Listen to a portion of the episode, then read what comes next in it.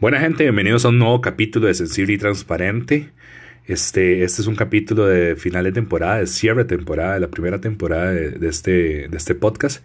Me siento demasiado orgulloso porque ya son, con este, si mal no me acuerdo, y la introducción son 20 capítulos.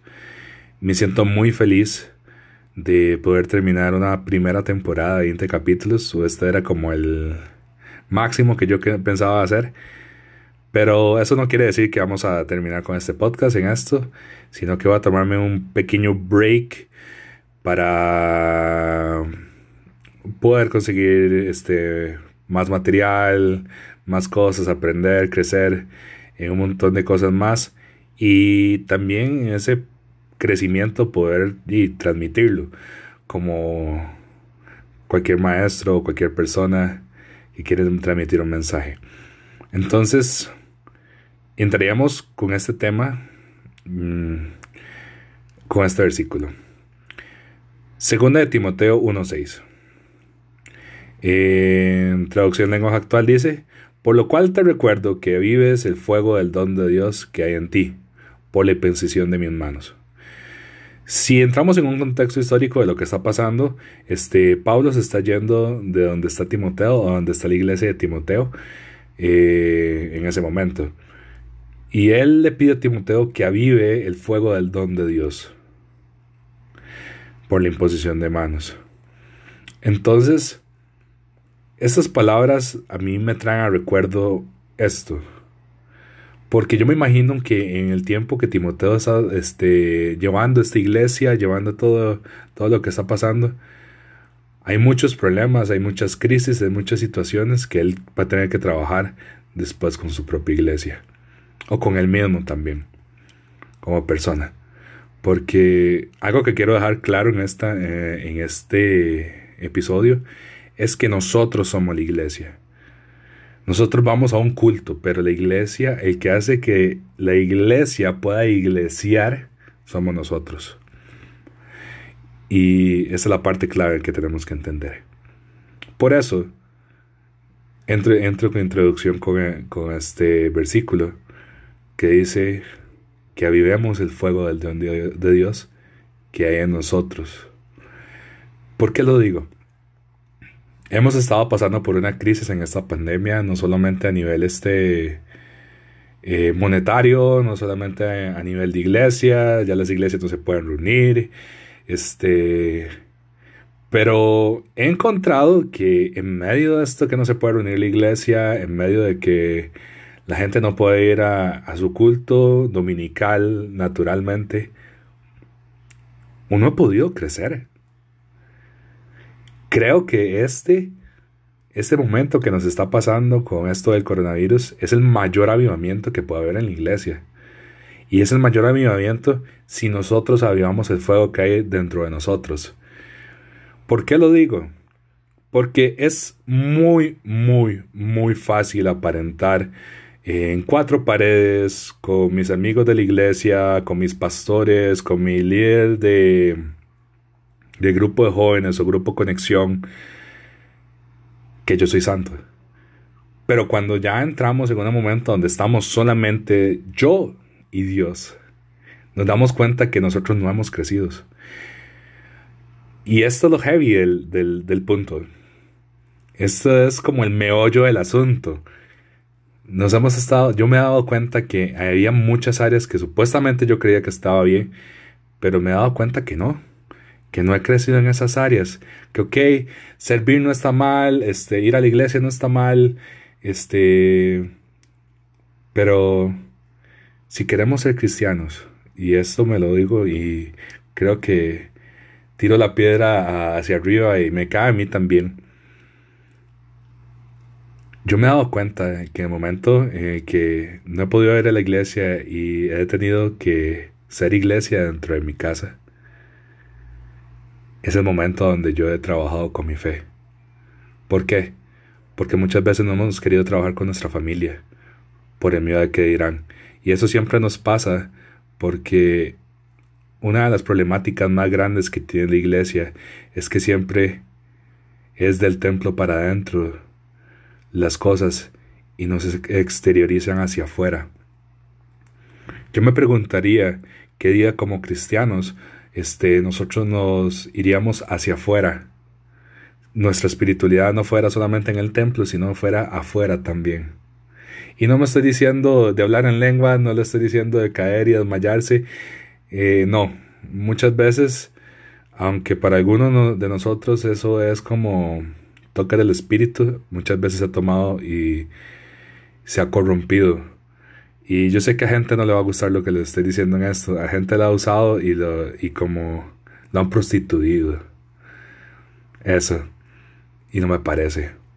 Si quieres tener un avivamiento, si quieres tener una, una reacción al Espíritu, ve, habla de amor, sea amor para otras personas, ve, ayuda al necesitado, este, dale agua al que la necesita, dale comida, dale beber, dale vestir a la persona que la necesita. Yo creo que esa es una verdadera espiritualidad, una espiritualidad que no, no está en las cuatro paredes encerradas, sino está como lo hacía Jesús afuera. Creo que yo me he puesto a, ver toda la, la historia de Jesús y Jesús es alguien controversial. Es alguien que sale de fuera de los esquemas políticos, sociopolíticos, sociales, psicológicos, de todo. Y me he dado cuenta que hay cosas en las que tenemos que avivar el fuego. Tenemos, tenemos que traer el fuego del don de Dios para quitar el miedo y el temor que tenemos. Tenemos que traer el fuego del don de Dios para restaurar a nuestras familias, que es nuestro primer ministerio. Tenemos que tener el fuego del don de Dios y saber que nosotros somos esa luz, no que tiene que estar oculta como la hemos estado durante 40, 70 años entre nuestras cuatro paredes, sino que debería estar afuera. Y cuando estoy hablando afuera, no, no estoy diciendo que te pongas a hacer un stream live en, en Instagram. No, estoy diciéndote, hey, Sé luz en tus acciones. Sé ser humano. Ten empatía con la persona que no tiene lo que tú tienes. Te amor con la persona que es una cabezona. Este. Porque a veces no sabemos si esa persona que es una cabezona al final nos va a enseñar Dios con esa persona a amar a los demás. Entonces, es hora de que no veamos solamente a Dios dentro de cuatro paredes, sino lo veamos también en su creación y en cada una de las personas, sean cristianos o no cristianos.